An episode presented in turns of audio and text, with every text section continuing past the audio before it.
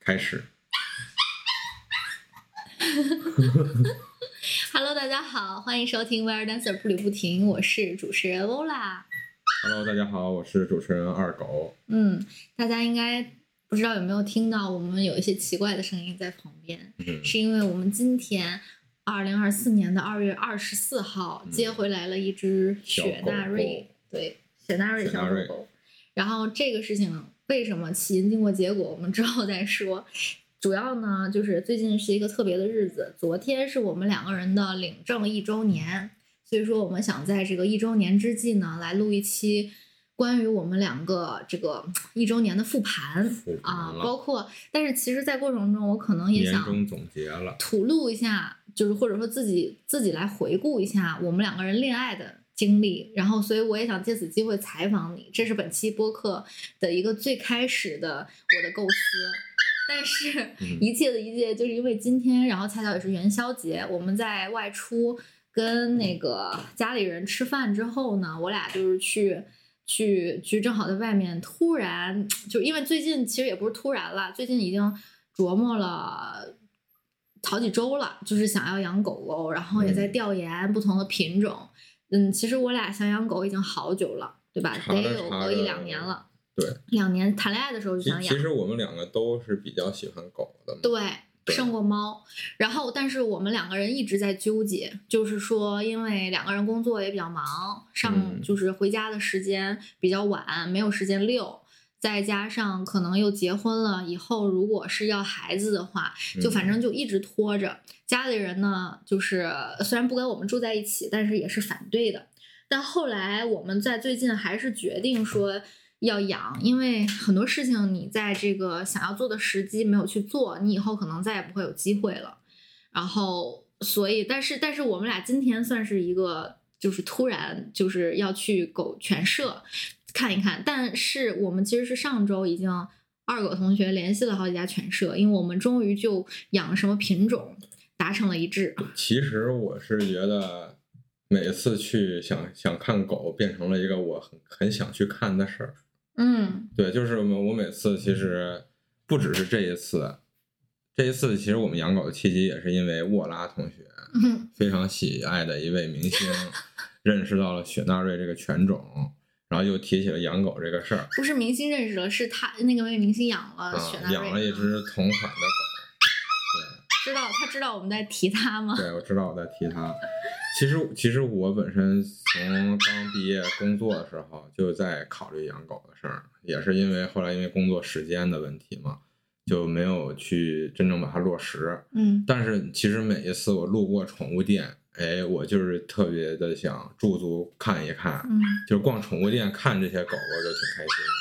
嗯所以就加上这一次我们就有这么一个契机吧，然后再加上我们其实原来对于狗的审美，我们俩是有很大分歧的。是的，他喜这也是我们俩俩为啥一直没有养。对我俩喜欢小狗，我喜欢大狗，然后嗯，然后可能你喜欢那种脸型儿，就就咱们现在直接就是就是直接接过来，就我们喜欢什么样的小狗狗。这个就不用跟大家描述了，大家喜欢听的是故事，就是我们为什么突然今天抱回了一只小狗狗，以及我觉得是一些想要纠结养宠物的人，就是纠结不一不不论是猫还是狗哈，就是纠结去养的人，他心路历程大概是什么样的，以及嗯我们的建议是什么样的，以及我觉得对于情侣。对，以及对于情侣养宠物来说，它能在这个过程中，我们能发发现什么样的惊喜和两个人感情的变化，然后以及我们可以聊一聊我们这一周年，就是在从恋爱，然后到结婚，到结婚一周年过程当中的感情上的变化，因为这个东西跟我们今天接了一只小狗回来是相关的。这个也是，就是我们刚刚接到它，大概也就三个小时吧，到家。所以，但是这三个小时其实发生了很多事儿，嗯，对。然后这样吧，你先来分享一下，就是你觉得我们今天做这个决定，呃，以及到现在这三个小时为止的复盘，你你你大概是什么心路历程？三个小时复盘，我觉得就挺开心的，就是按这样，你从我们下午决定要去犬舍开始说吧。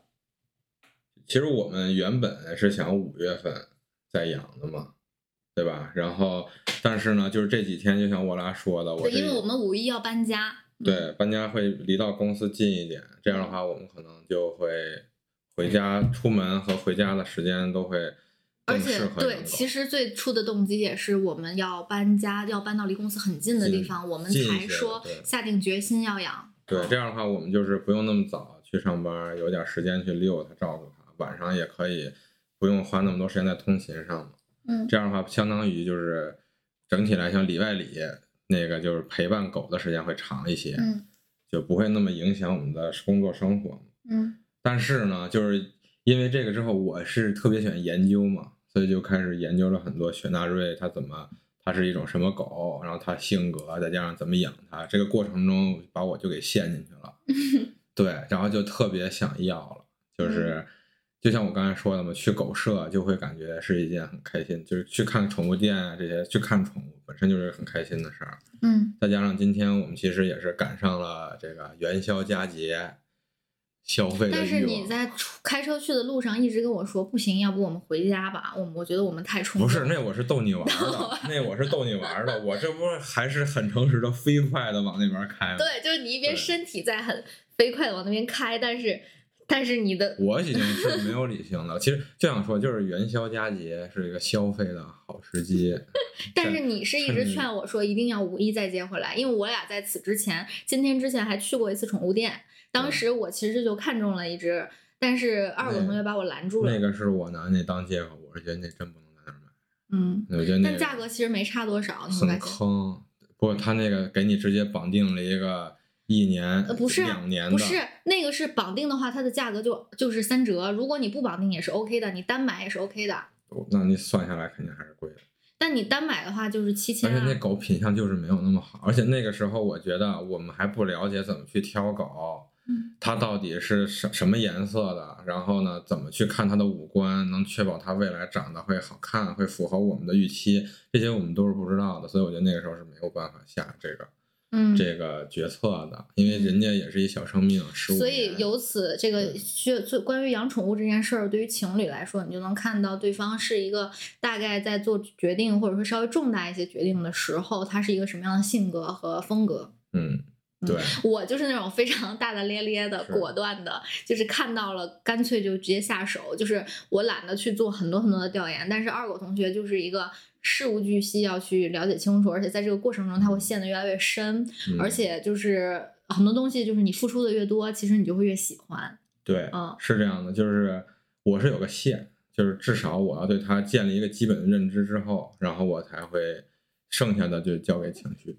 嗯嗯，就今天就是相当于是情绪的。嗯，其实要不是我一直说咱们去狗舍去狗舍，咱们今天也不。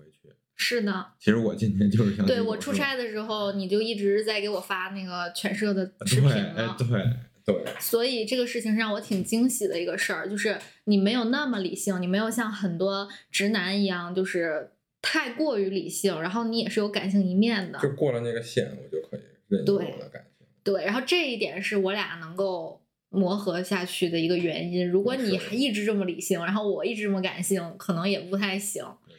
然后再说回来之后，真嗯的是。我真的是之前一直有人说养小狗就跟养孩子一样，嗯然后再加上我们接回来的是一只不到三个月的幼犬，是我们刚才算了，是两个月零20二天，天对对，射手座的宝宝，然后十二月四号生狗，对，嗯然后呢，这个过程中我俩就是在路上哈，一边我抱着它在车上，因为我第一次知道犬舍是，就反正这是这是一家就是那种犬，就是在通州很偏的一个村儿里的嗯村儿里院儿里呃繁育中心吧，然嗯。后他不给任何的什么笼子啊，什么那些，就就配件很很野生，只给了几天的狗粮，对然后我就抱着它，对，抱着它一路在车上回来的，嗯。然后在过程中我们俩就给它就在想要给它买什么东西，因为家里什么都没有，我们事前什么都没准备，对，就先买了这个宠物尿片儿，对，然后尿垫儿，其实尿垫儿，然后笼子，笼嗯，还有还有什么，就是正好我们家楼下有一个宠物店，嗯然后宠物超市给他买了那个除臭剂和和擦嘴和狗食盆儿，就是吃饭的盆盆儿，然后又在美团上买了那个买了啥小垫子，还有嗯小玩具，这一共 下来多少钱？其实五百左右，不到五百，四百多，四百多一套。我刚刚说的所有东西，嗯，当然我们后期还有好多要准备的，比如说狗粮，还有它的营养补剂，嗯后面还会去要给它去打第三针加强针的疫苗，然后再做个体检。嗯然后，但是今天我们已经把芯片给上上了。就是其实说实话，这个宠物店的那些东西的价格比我想象的要便宜一些。就是给他买了那个喝水的那种小水壶，就跟东东版一样，它嗯零碎儿多，单价零碎儿多你单价不知不觉的钱就上来了。那你不觉得这是一种乐趣吗？嗯就是我觉得还挺有乐趣的，真的就像养一个孩子一样。当然养孩子你要提前做功课的时间给你的缓冲会很久，但我俩就是这种，虽然说选好了品种，但是当然提前也看了很多雪纳瑞的习性和注意事项，对但是对于要买的东西这块儿是没有做功课的。之前，我我是觉得我原来觉得我做功课做的挺够的，但嗯一到实际的还是手忙脚乱。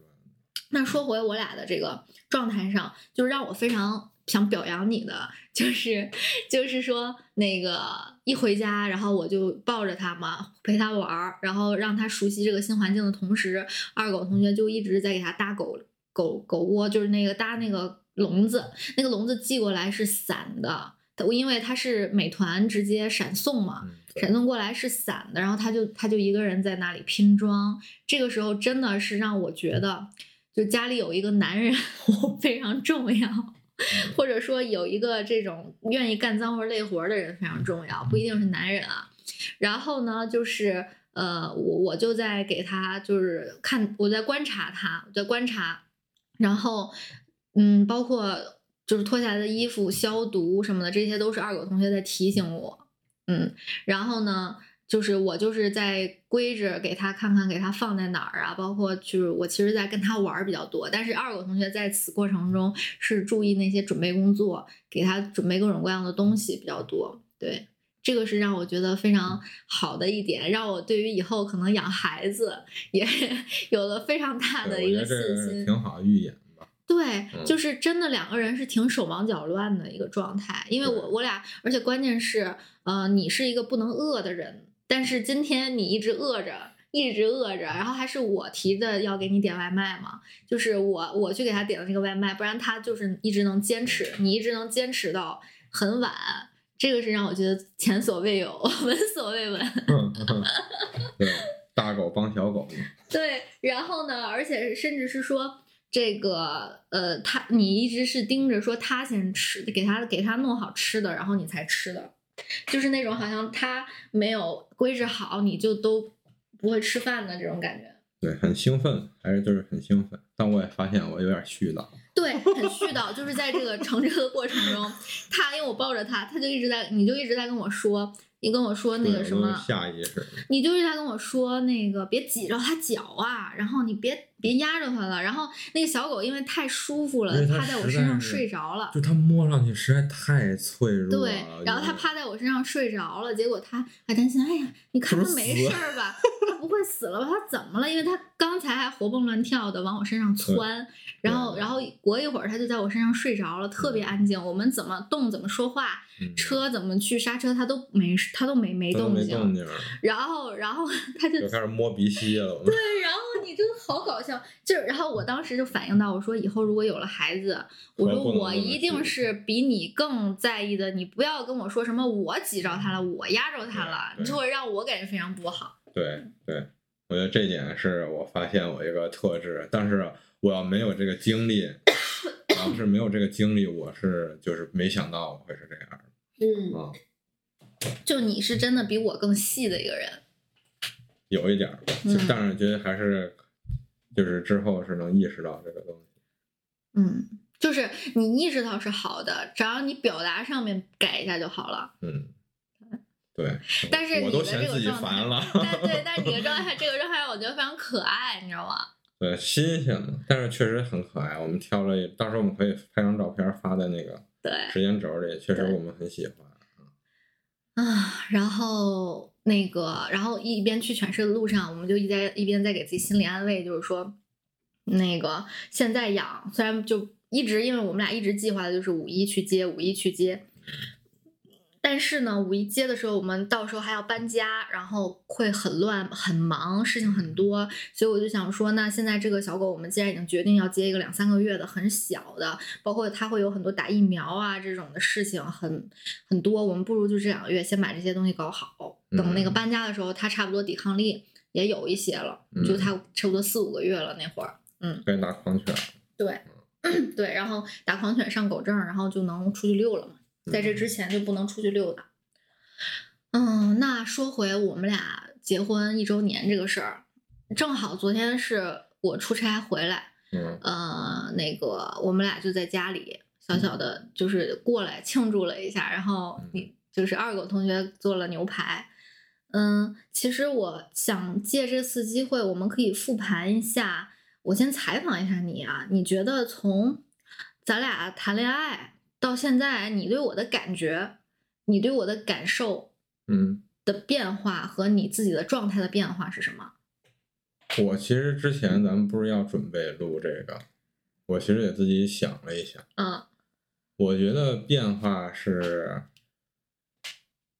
首先肯定是两个人相处久了，然后作为结婚了之后，会去面对很多事情，会在这些事情中，你会增进对这个人的理解。哎呀，你用讲故事的思，你用讲故事的说法，你先讲一讲，咱俩怎么认识。因为咱俩好像没在播客里给大家讲过咱们两个人的故事，没有。当时婚礼复盘的时候，因为咱们俩就是唯一咱俩对话都是在很前几期的过程，嗯前几期的过程咱们都是抓起来就录，然后没有打过草稿，当然这次也没有打草稿，打草稿，但是没有专门擦尿了。没有专门讲过我们的故事，哦就是给一个完全是从零零认知的人，对我的意思是嗯我刚才是想先说结论，然后嗯就是说不要说结论，不要说结论，嗯你就讲故事，因为大家都爱听故事。故事的话，其实我们的故事，你就说咱俩怎么认识的，你刚见我的时候，以及你刚认识我的感觉是什么，然后见面的感觉是什么。啊，对，嗯，就你就其实说吧。这个就是我想说的，就是变化，就是你可能会更理更了解这个人。你先别说结论，你就先讲故事。你从前某一天怎么怎么相遇了，在哪里？从前有一天，嗯，一个在玩着社交 APP 的单身男孩儿翻了翻了沃拉的牌子，什么呀？那我翻了你的牌子对，，就我们互翻牌是这样，我们是在一个叫做能提吗？又没给赞助。是在一个某某某大厂推出来的一个，就是当时还是在内测阶段的一个交友 APP 吧，算是。那个 APP 其实就跟大部分的那种就有点恋爱向的 APP 是一样的，但它更纯粹。那个美国有个叫 Coffee Meets Bagel，就是那个也更纯粹一些啊，吧。对嗯对对那个对，它就是，但国内比较少有吧，嗯我觉得。然后，而且那个就是我们是在那个平台上认识的，然后我们在那个平台上，也就是那个平台那个聊起来的，然后最终就最最终就是你讲慢一点，你你就讲哪一个就是瞬间让你觉得咱俩要见面，就是你要约我看展。就是我就说嘛，那个那个 A P P 它是这样，每天给你推送十波异性，嗯，嗯，当然如果你选十个每天推送啊一波，对，十个异性，十个一波，十个异性，你要想在更多波要花钱，嗯然后呢，你就就是说每个异性你选感兴趣不感兴趣，然后最后如果两个人可能恰巧都感兴趣，就会拉到聊天室里面。但是我觉得这个 A P P 好处是它会给你一些不那么油腻的的那种开场的破冰的方式，就是我们可以提前设置说问对方一个那个叫破冰问题，嗯那个破冰问题有可能是你压力大的时候喜欢干什么？这个我记得是沃拉问的问题，就是你的破冰问题，就是你你压力大的时候你会想去做什么？你怎么回答的？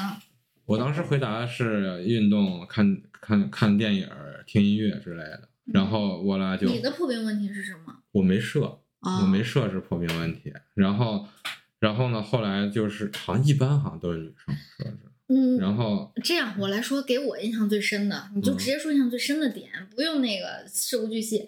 印象最深的点就是你你咱俩第一次聊天儿就因为都是打字，然后打着打着就变成语音了。对是我先给你发的语音，是不对你？你爱发语音，然后然后那个，因为当时我俩聊到了工作，我觉得打字太麻烦了。数据买点，对，然后我就我就讲，然后你你对我发语音，你个后来跟我讲的感受是觉得我声音很好听，然后你当时在健身。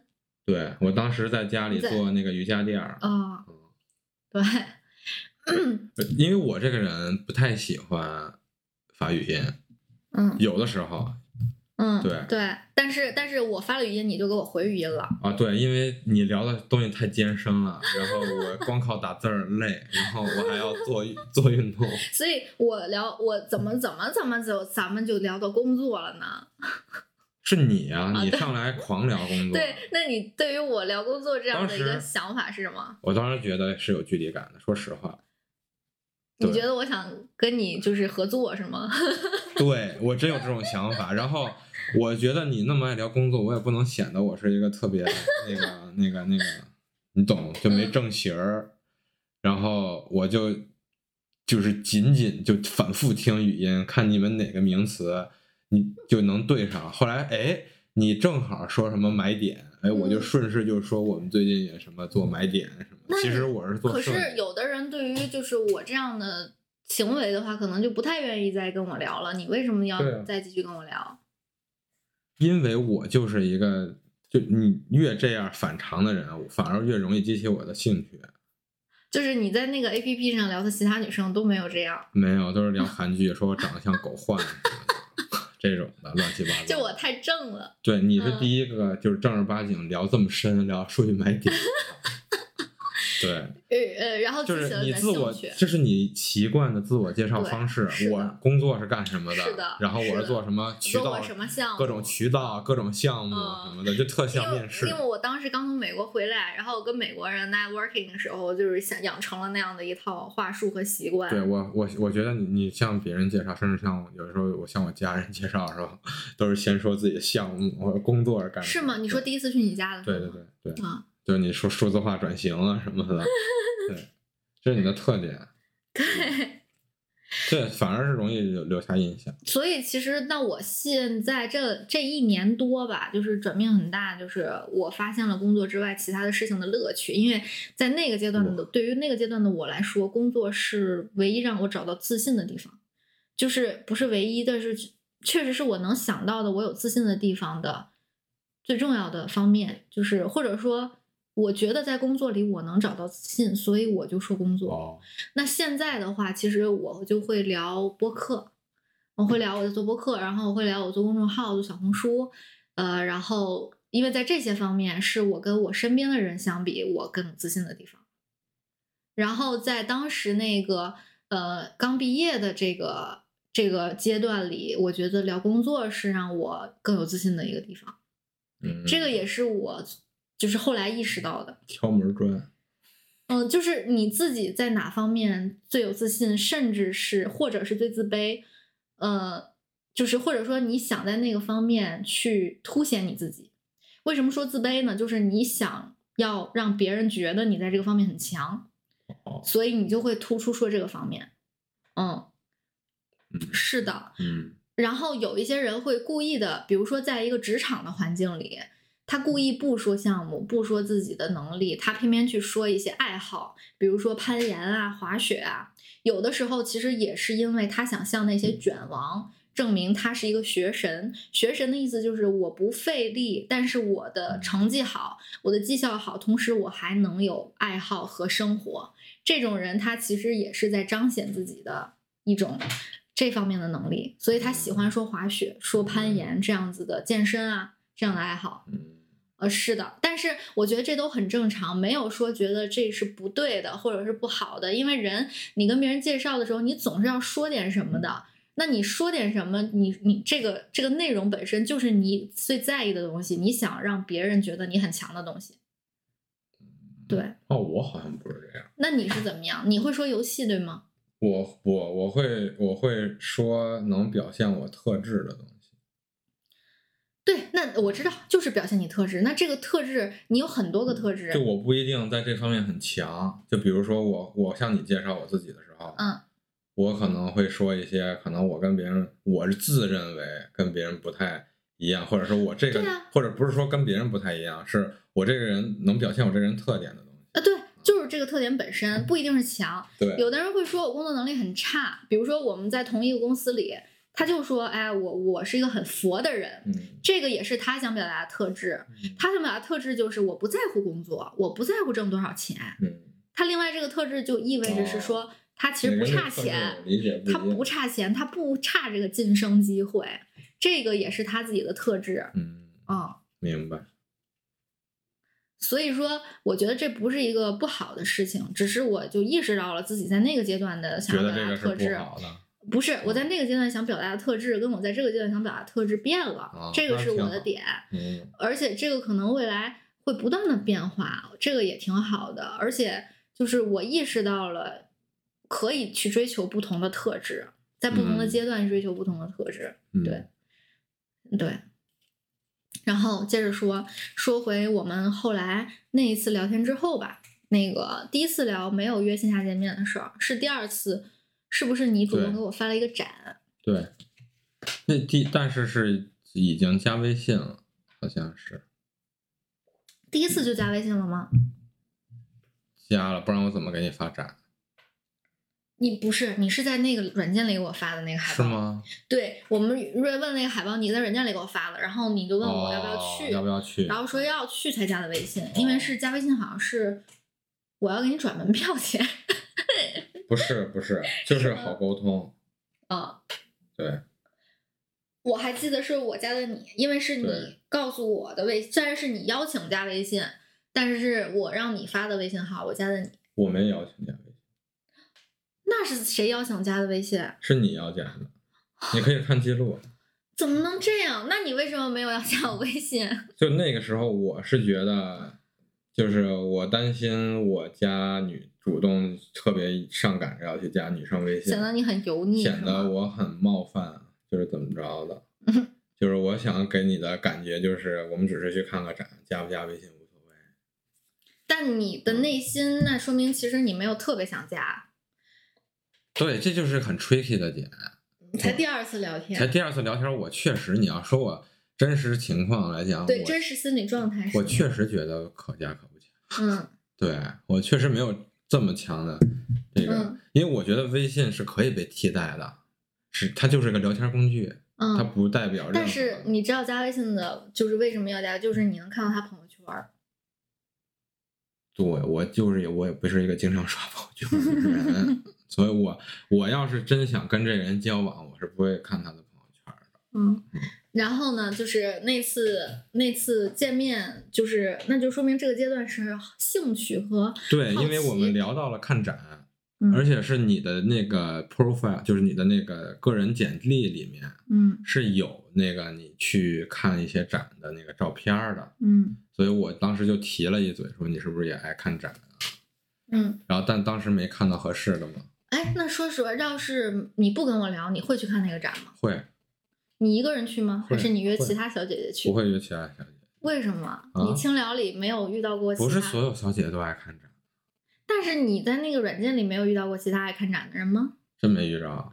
我真的我聊的真不多在那里面，哦对，甚至我聊到了一个很久的，我就我没跟你说过吧？可能他是在广州的，说过好像。他是一个特别喜特别奇怪，他是一个特别喜欢北京的广州人。嗯，最后聊到人家都很奇怪，说我在广州都不在北京，你为什么跟我聊这么久啊？那人家为什么跟你聊这么久啊？寂寞那我不是？啊哦，对，就是就是相当于我也是在锻炼我跟女生聊天的能力嘛，可能。所以你大学跟研究生到底在干什么呀？嗯，我大学你都工作了，你才跟女生聊天？没有，那不是，那不是。我我当时我认为，我不跟你说过，之前我还是认为有纯友谊嘛。哦，对啊，对呀、那你是就是说，你之前当做纯友谊去聊的时候，你就不会很尴尬。你现在是在这个软件上，就是，但我当然是带着不纯洁的目的上这个软件。所以就是说，你只要带着不纯洁的目的，你就会觉得尴尬。你平时在上学的时候跟我自己女生聊天，自己就不纯粹。你上学的时候嗯就是跟女生聊天我就很纯粹。我有时候真的就是觉得就是是哥们儿，但是没有那种。我真是这么觉得的。但是后来我慢慢也才看过电视剧多了，哦，这种渣男情境。对，啊，那后来那次见面之后，你的感受是从好奇变成了什么？还是就是感觉很聊天很舒服，嗯？这是一种很纯感性上的，你很难从理性去说啊，他这几点这几点。那我见面聊天跟在那个软件里聊天的区别？没，就是我直说，嗯没那么聪明，就是给很就是简就是好就是就是说，我觉得就是很跟我有些方面很像，就是很直接很纯粹嗯。那对现在呢？啊。现在跟那个时候呢？就是因为如果你上来就跟别人聊工作，人家会觉得你特别职场，啊，你就会觉得会哎精明。对这个人是不是特别想隐藏自己，特别像职场一样，就是会把自己包的特别的那个，就就是会有给自己穿衣服，嗯，对嗯嗯嗯嗯。但是但是实际接触之后，觉得这个不是这样子的，因为我长期浸泡在职场里面，觉得这种人都不太好沟通，哦，对，就会摆架子。会摆架子，然后嗯会就是自己心里可能不是这么想，但是他为了保持自己的人设啊，会怎么样？嗯，我可能不太喜欢跟这种人接触，那那次见面，你觉得我不是那种人，我当时是这么觉得。还是你是就是还是这么觉得，但是稍微稍微好好一些？肯定你不可能根据一次见面。我们当时其实我们那一次其实玩了挺多东西的，原来只约了看展，后来又去看图、看图书馆，又在那儿坐着图书馆聊，又去看了《信条看信条的时候，你还记得什么吗？》。看《信条》，我当时太投入了，我当时真想刷第二遍。就是嗯你是一个看了第二遍，你是跟我一起去去的时候，你是看第二遍，结果你还全程都只关注了电影，是这意思吧？啊是的，你不你不记得咱俩的距离什么的之类的？不记得。但是你后来给我的评价就是身上有点臭，那是那是好几年以后的评价，就是你那天因为当时是夏天嘛，啊，穿多了我，就出我为了耍酷出了出汗我为了耍酷穿了一件长袖。对，然后你就是出很多汗，然后 对，然后贴的近的时候，因为咱俩就说话的时候贴的近，然后哦，你问了我几个问题，问的什么问题？就是你在看信条时候问了我一些问题。哦，对，那时候咱俩就离得特别会凑的比近，较近。然后那时候你有什么感觉？没什么感觉，没感觉，没有心跳的感觉。光光光顾着给你解答问题。所以就是你在那个时候那个当下，并没有觉得咱俩挨得很近，心里有心跳的感觉吗？我不是在信条的时候，我是在后来第三次约会前门的时候。就是因为我去前门那天，我穿的比较对，比比较有女人味儿比较性就是 不是性感，就是穿的稍微正式和妩媚了对，就是一点。碰到了，肩碰到了，在溜那个大街的时候。所以我跟你说，朋友们，女生真的是约会的时候还是要穿穿穿的那个，就是就是嗯，就是有女人味。我觉得无所谓吧，就是我觉得上来应该是就是就是首先那天是我第一次把头发散下来吧，因为我第一次跟你见面是扎的马尾，扎的马尾，就很干练，然后很运动休闲风，那是第一次见面。嗯，然后那前门那次是第二次见面，是吧？那天我就是、那是第二次那那天我就穿的比较那个 party，就是比较像小公主那种泡泡袖，不是是黑色的黑的，一身，然啊后对，对然后散下来头发这样子，然后对，我喜欢长头发。然后那天我们还一起吃的饭嘛，对去了那个，就是说那一次见面，你才对我有了一种就是说看女人的那种感觉，是不是？就看异性，对，就是有那种荷尔蒙的这种感觉，嗯对，还是说第一次见面就有？第一次见面也有。哦，我不是说了吗？你试 VR 的时候，我的点会有些时候比较奇怪，啊，就是你说你下来之后，你说你是第一次体验 VR，嗯，我有一点，就是比较可爱是吗？就是我觉得这人很直率啊，就是哦有些人会不懂装懂啊，哦，那种很麻烦的。我觉得不，第一次就是第一次，很多人都是第一呃，次，对，其实其实我是一个可能一开始会给人感觉很有距离感，很强势，对，距离感，然后实际上在一起玩儿的过程中，我就发现啊这个傻白甜。这个人 就像那个小狗，然后那个那前门那次，前门那次就是比较暧昧一些了，对，嗯，会聊的问题比较，那次是你送我，我要求你送我回的家，还是我自己打车回的家？我肯定会送你回家。不是你你，我记得很清楚，那次是你本来是要各自打车回家的，不是，就是是我说我那儿有很黑，我说我那儿有点黑，不是那个是这样？那个时候是这样，我当时想的是 省点钱，打车给你送门口，哦哦哦然后我就直接回家了。哦，然后你说黑，然后我就那这司机都停这儿，我们俩都下车，我给你送到楼底下，是这样的。我没有说从前门开始就分开，是我要打车给你送回家，嗯我再回去。嗯，那后来第三次见面呢？第三次见面，第反正那次见面之后，咱俩聊天就很频繁了。对，嗯，然后你你回家那天就是什么吃饺子，你都给我发了对，回家的照片儿。当时那隔了个十一还是没隔没有，那是九月份。那九月份，后来第三次见面是你去剪了个头吧，是吧？你还去剪了个头，听了个那个脱口秀，是去国贸那次吗？是吧？不是国国贸那次，那时候你已经跟我表完白了。对，那国贸应该是第四次见面，然后第三次见面，你是不是就跟我表白了？看中国女排那次，对对对对就是说第三次见面你就跟我表白了。但中间发生挺多事儿，我去培训了，然后秋天的第一杯奶茶，嗯，那都是第二次见面之后的事儿。你去瑞幸被人搭讪，然后跟我说，然后 在想这什么意思啊？不是，但是你那个，那后来你去那个国贸接我 KTV 白酒，那个是那是最后就是确不是那个是那倒数第二次。那是表白了哦，那就是说我们是在一起第第三次表白，然后第四次在那个还说吗？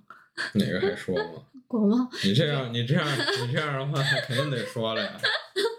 不说了，反正就是，反正就是在就是第三次看电影，看完电影你就跟我表白了。然后说实话啊，我第一次遇到这么快摊牌的男生，嗯，嗯，然后那个也让我觉得你很真诚，但是就是，但是我会犹豫的点，因为我当时没有答应你嘛，我当时就是说我们可以再观察一下，对，然后咱们在马路边上进行了一个很有意思的对话。对那个对话之前，其实咱俩聊天已经很暧昧、很频繁了，对啊，但是我并没有答应你，你当时的心理感受是，有些失落。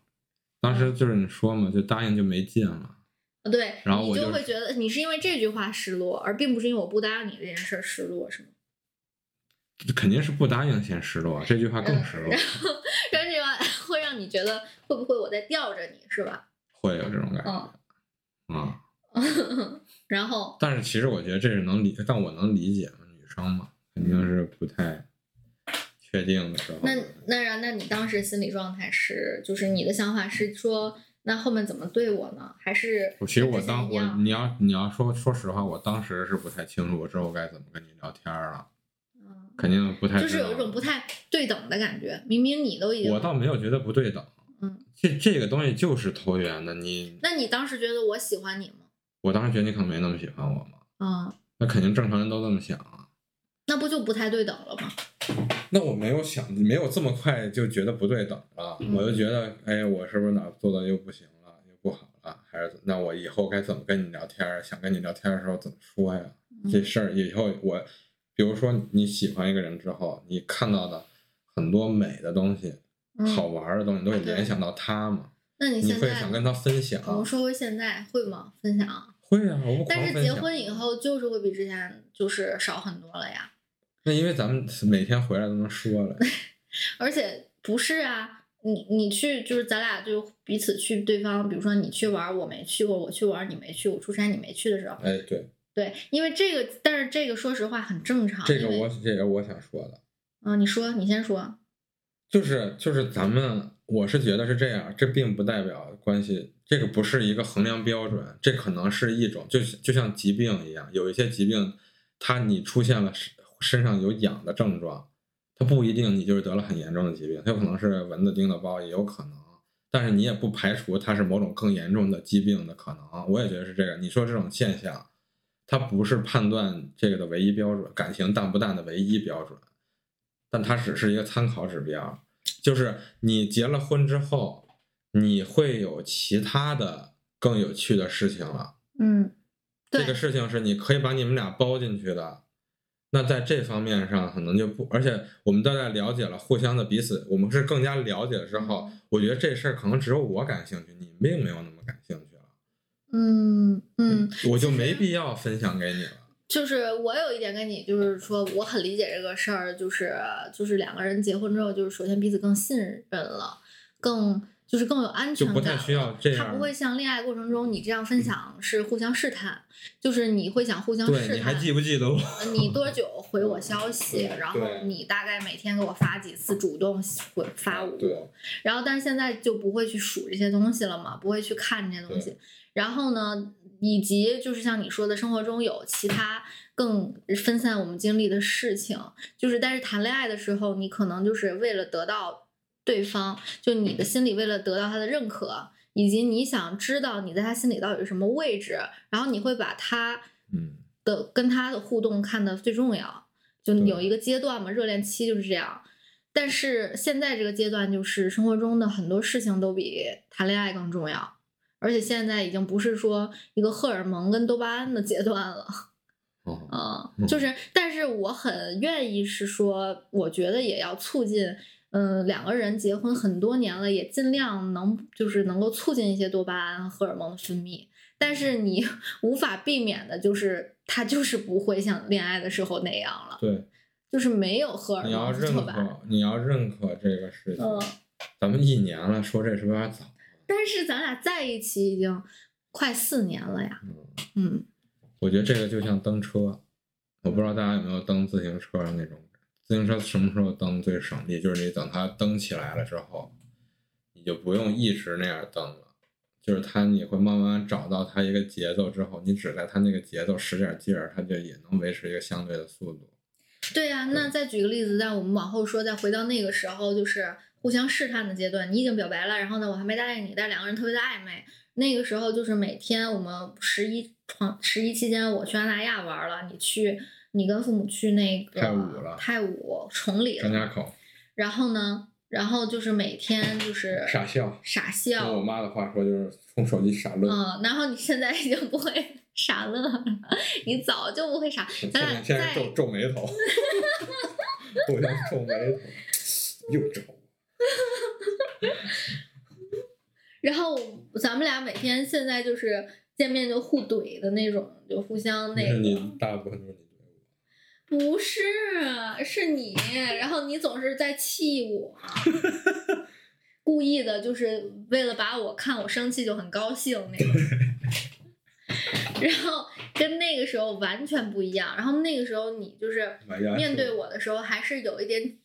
谨慎跟跟紧张的，即使在一起了，即使后来在一起了，一直到在一起的八个月以后，八个月以前，这么清楚，差不多那个时间，八个月以前，你都是比较紧张的，就是而且你的状态也是比较拘谨的，嗯，就是总想呈现你好的一面，对，然后你是不会。那样子就是笑得很傻、很蠢，做很蠢的事情。我觉得。但你现在每天都在做很蠢的。比如，比如什么？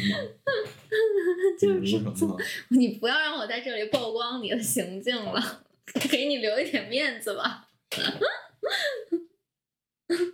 然后再说到后来那个，后来其实我也没有吊你很久，我就是你两周吧，也就。隔一个十一回来，差不多也就两周。然后我现在后来想起来，我觉得后悔，应该再多考验一段时间，因为我不知道你的热情度和你的这个，嗯，这次就是是是能坚持多久。反正现在说也来不及了。然后，那后来你觉得那个那次在一起之后跟？互相试探阶段，我们我们再总结一下：最开始是好奇跟兴趣，再到后面那个暧昧期，就是暧昧期那会儿，就是想要去证明，想要去知道自己在对方心里的位置，嗯，以及那种荷尔蒙，再到后面就是在一起，在一起的时候是，首先会多很多甜蜜感和安全感，对吧？嗯，多很多甜蜜感，但是在这个阶段也是那种。想要还是有一点试探和和防备的一个状态，因为你总是不想让对方觉得你更爱他，在这个阶段刚在一起，那我吧就是刚在一起的这个阶段呢，你就像养小狗一样，你在养培养一个感情，或者说你在对一个人的时候，你是要摸一摸他的底，或者说你你是要大概培养出他对你的一个习惯的。就是如果就是嗯，怎么说呢？我觉得女生对就是有一些有感情经验的女生来说，一定是懂的，因为因为男生的这个状态跟对于恋人的态度还是比较善变的，或者说他的热热情劲儿吧，会比女生更快一些。所以女生最担心的就是认真你就输了，就是说你太早的去嗯把他当成你的另一半，甚至是有的人会当成儿子那样去对待，就是会这个男生你不知道他哪天他就。他就对你没兴趣了，所以女生这个时候的想法是，我要让他对我的兴趣延长的更久一点，让他对我的兴趣感延长更久一点，所以你就是会给他一些惊喜，然后展现自己的更多不同的面。嗯，但是你当时什么都没想，是吗？我当时想了，但是我可能其实做的事儿表现形式上是差不多的，但是我的想法可能跟你不太一样。嗯我的想法就是，其实这就是两个人因为生理上的和精神上的双重的这种作用，都对互彼此感上产生兴趣。我认为这就是喜欢，那你当时有想过说，嗯，我会喜欢他多久，以及不会，我对他的热情，万一嗯有一天没有了怎么办？我不会，我这个时候不会想这种事情。那你觉得在那个阶段，你的感情是肯定是咱俩都是越来越深的，对吗？对，因为我但我在那个阶段，我是觉得我们是觉得彼此欣赏和喜欢的，但是我们不是彼此了解的，所以我在这个阶段是我觉得我的目的呢，就是了解我，第一是了解你，同时是让你也明白我是什么样。嗯，那你不觉得在这个过程中，其实你会越来越了解你自己吗？对，嗯，这也是所以其实你在了解对方的过程中，你就也会越来越了解你自己。对是的，嗯，你觉得，因为这是你第一次就是互双方互动确认关系的恋爱嘛，对你觉得你最大的感受是什么？我最大的感受就是以前自己的一些爱情观很幼稚，然后而且就是每一个人爱对方的方式，可能会让对方感受到的是不一样的，完全不一样的东西。嗯，对，所以你举例子。就比如说，我觉得准备什么事情是细心准备的，要精心准备的，纯粹的东那种给你的惊喜啊，要很很很那个有各种说头，你懂吗？就是就是不只要做，还要会说，是吗？不是就是惊喜的质，就是怎么说呢？就惊喜本身可能跟我们的关联程度要很巧妙，特别的复，要特别的巧妙，能再说的具体一点吗？就那个结婚戒指定制，哦，你说都说到结婚戒指的事儿了，我说的是刚在一最最起的时候。典型的例子，可能因为因为一开始就像就像你好心办错事儿一样，你爱你喜欢这个人，你但但他想要的可能就是啊，就是你想给的跟他想要的不一样。不一样，呃，你认为你感动了你自己，但你对人家想要的不是这个对，啊。还有吗？在这过程中，你更了解你自己的，我更了解我自己的，更了解我自己的话，有些时候我不太喜欢通。其实我本质上认同沟通能够解决问题，但本质上我其实对沟通的这个态度比较消极。嗯对，这个是我觉得是我很多因素造成的，所以我我其实更更学会的是，其实两个人在一起，呃，避免吵架，远没有会吵架嗯，要更实用。而且会吵架指的是要表达清出来你的观点和你的想法，同时又能不伤害对方，对又能把你自己的需求表达出来，对这个就是吵架的艺术。对，我认为是要吵架的，你要不舒服的话，不要去回避吵架。对，只要你在表达你自己需求的同时，不要去攻击对方，对不要去讽刺或者嘲讽或者冷嘲热讽。对，嗯，但是就是说，你的转变是你最开始不懂得表达自己的需求，对，我不太会表达我自己的需求。然后后来你在表达自己需求的时候呢，又比较强烈，总是在表达的同时要嘲讽一下我。我没有嘲讽你，有，好吧？嗯，就是你在表达的同时，就是要嘲讽，而且你很爱说过去的事情，就是你很喜欢拿过去的做法来说当下的事儿。什么意思？就是我曾经说错的一个事儿，比如说我曾经说做错的、说错的、表达错的一个东西，然后，然后你会来解释你现在的行为。是因为是我我这一点我一直想解释的点就在于，是我那个时候的情绪其实就是你你过去的行为导致的。对对，但是我们如果要解决当下的问题的话呢，其实你可以在我说出这个时候就承认，咱们彼此都承认这一次是我说错了，哪哪点哪哪点啊，就这样，这个问题就解决了。过去的事情、过去的情绪、过去的争吵，我们就不要再拿它说事儿了。然后在你在你能够去说这个的同时，你其实你这一次的情绪就被你很好的化解掉了。就被这个事情的解决。对我问我的问题就是我化解不了，所以我才要提，因为我这个时候我不愿意承认的问原因就在于为什么的不对等。曾曾经你说错了，我是不会追究的，嗯，或者是你做了类似的事情，我都没有这样去指责你。那为什么就这次我觉得量级还没有以前那么严重？嗯为什么我就要受到如此严厉的指责？我的我不愿意承认此次的错误，是因为过去的这种处理方式给我带来的不平衡感。所以我想说的是什么？就是在争吵的过程中，就我的想法是不要让过去那个事情发生，我现在就不会感到不平衡。对，但这个逻辑又不合理，是不是？因为过去的事情已经发生了。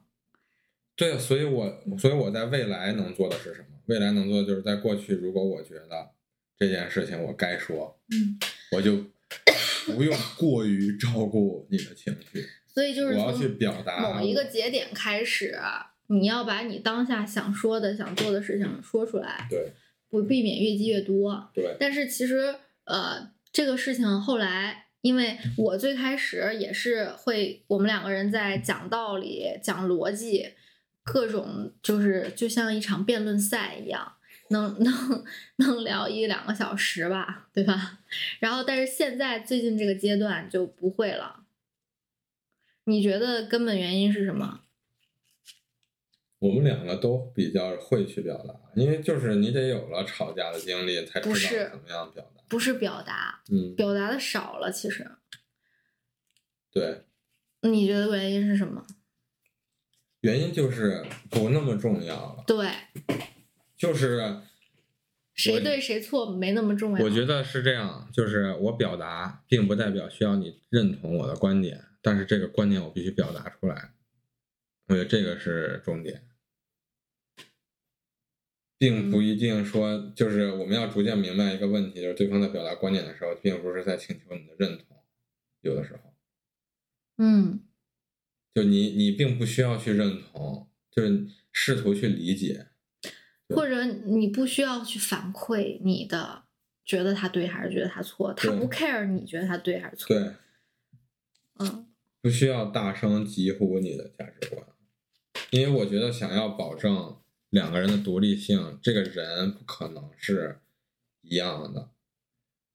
而且我还能就是能够感受到一点，就是当你就是你喜欢一个人啊，或者怎么样，就他的特质，他的这些特质就是综合的，有一些特质可能是你能就是很喜欢的，但是同样同样的特质，它也会给你带来一些你的跟你的价值观可能相反的东西。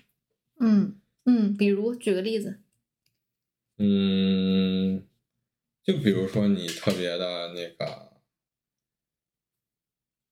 就是在意很多我不在意的，比如说时间啊，一两分钟的这些事情，或者是你特别的有的时候会特别的着急，嗯。就是一些事情的这个进度完成的情况。嗯。你其实我可以简，因为听众不知道，嗯。其实有的时候我可能是类似，就是想把这个事儿给做那个，就是做老老会在纠结，老会在纠结这个事儿没有达到一百分儿，或者是嗯就就但会忽略项目的周期。嗯但是呢，你可能会在乎项目的周期和项目的质量综合去考虑。嗯对，有多少时间办多少事儿。嗯，但我有时候就比较容易钻牛角尖，就是这事儿没干到这个标准，那就延期。比如求婚这件事儿，啊，对，有有吗？对吧？就是这个，你会因为订婚戒指的设计纠结它的设计，纠结这个对，会忘掉时间，就觉得时间并这个周期并不重要。但实际上，但是这样我在这过程中就会觉得你不你不着急，对啊，嗯就是有的时候你从就像这也是嘛，就是你觉得是你在特以你的方式，但其实人家并不需要。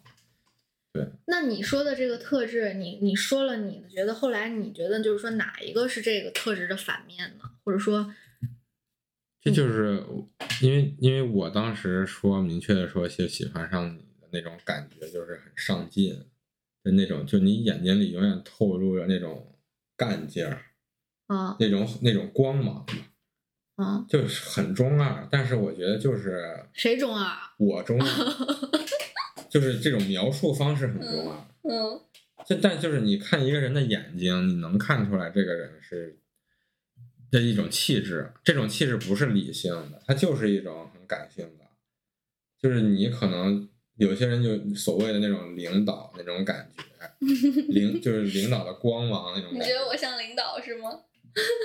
也不是说吧，就是说就是你很有我我想象你就是那种骑士，那种女骑士，皇家的那种女骑士，特帅，那一头红毛那种感觉。哦，就很像一头小狮，就狮子的那种。嗯我的意象是这样子，嗯就是在阳光下出征啊什么的那种，然后周围一堆仆人给你递盔甲。那你是什那？马巨漂亮。那你是什么？我不是说吗？我要中世纪我是铁匠，铁匠。对我嗯喜欢给人家就一有点破，衣衫特，但是我能给你造出来特别好一把剑。所以这特别像咱们家的分工，就是嗯对你是坚定的、稳定的。我是有一有一点猫头鹰人，就大家如果是喜欢职场的，就熟悉职场，有一种动物测试，你是职场哪种动物？我我测试出来是猫头鹰，我比较喜欢、我是那个，就是那个领导的那个是老虎，老虎，对，对我们领我 leader 也是老虎，嗯。对，所以就是这种这种样子。然后，而且我觉得咱俩比较，就是作为一周年合伙的这个总结，就是就是分工很明确，非常互补，而且那个我是我的我是比较嗯想法比较多，然后天马行空，然后或者说，但是我执行力也强，然后我是比较开拓型，开拓创造，然后你是保持保证稳定大后方。就是保稳，然后然后那个我是我是一个开拓，对，所以我觉得就是两个人要去 teamwork，就嗯是需要有一些互补的东西，才会均衡。还有就是，我觉得就是怎尽早通过冲突 去找到自己的定位，然后大家都在这个定位的区间之内去做事情，但是互相之间，反正我也觉得不是不一定那么死，但是找到一些这种基础的定位，不是说定死了，但是呢，就是基础的定位呢，大家都会觉得舒服一些，而且会觉得劲儿能使到一处去。嗯我是这么觉得。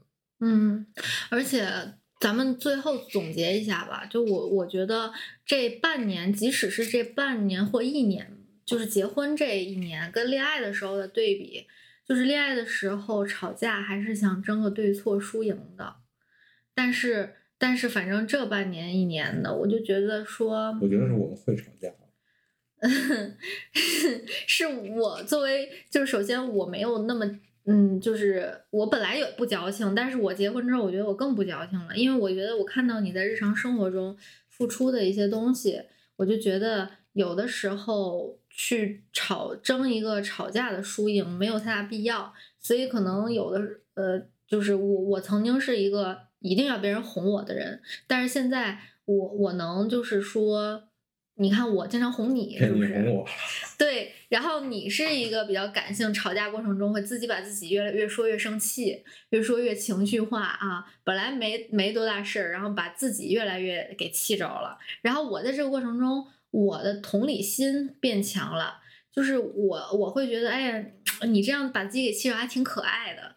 就我会觉得说，就是我首先，如果你是在指责我。其实你明明是在指责我，但是我其实跳出来了，我会觉得啊，你在指责另外一个人，那个人不是我。然后我在旁观这个的时候，我觉得你这种认真的这个状态挺可怜的，或者是挺委屈的，或者说挺值得我去安抚一下的。然后这个时候我就会去安抚一下你，然后我把我自己的那个自尊心。暂时的先放到一边，我觉得那说不是我说的，不是我。然后我去安抚你的时候，过一会儿可能你就好了，对吧？这事儿就没了。嗯啊，然后你还会反过来，就是意识到了自己的错误，对吧？意识到了自己的这个情绪化。嗯嗯，反正我觉得就是观点要表达，有的时候不要藏，因为你们俩是最亲近的，没必要就是遮着掩。不一样就说出来，但是一定要注意方式。嗯，尤其是男生吧，可能有时候男生觉得，就是因为我觉得从这个过程，怎么样子把吵架能够变得，吵架不能说就把负情绪一堆积，就什么是失败的吵架？我是觉得就是，就是吵来吵去，最后也没有任何的理解，反而造成了裂痕，这种就是不太好的吵架。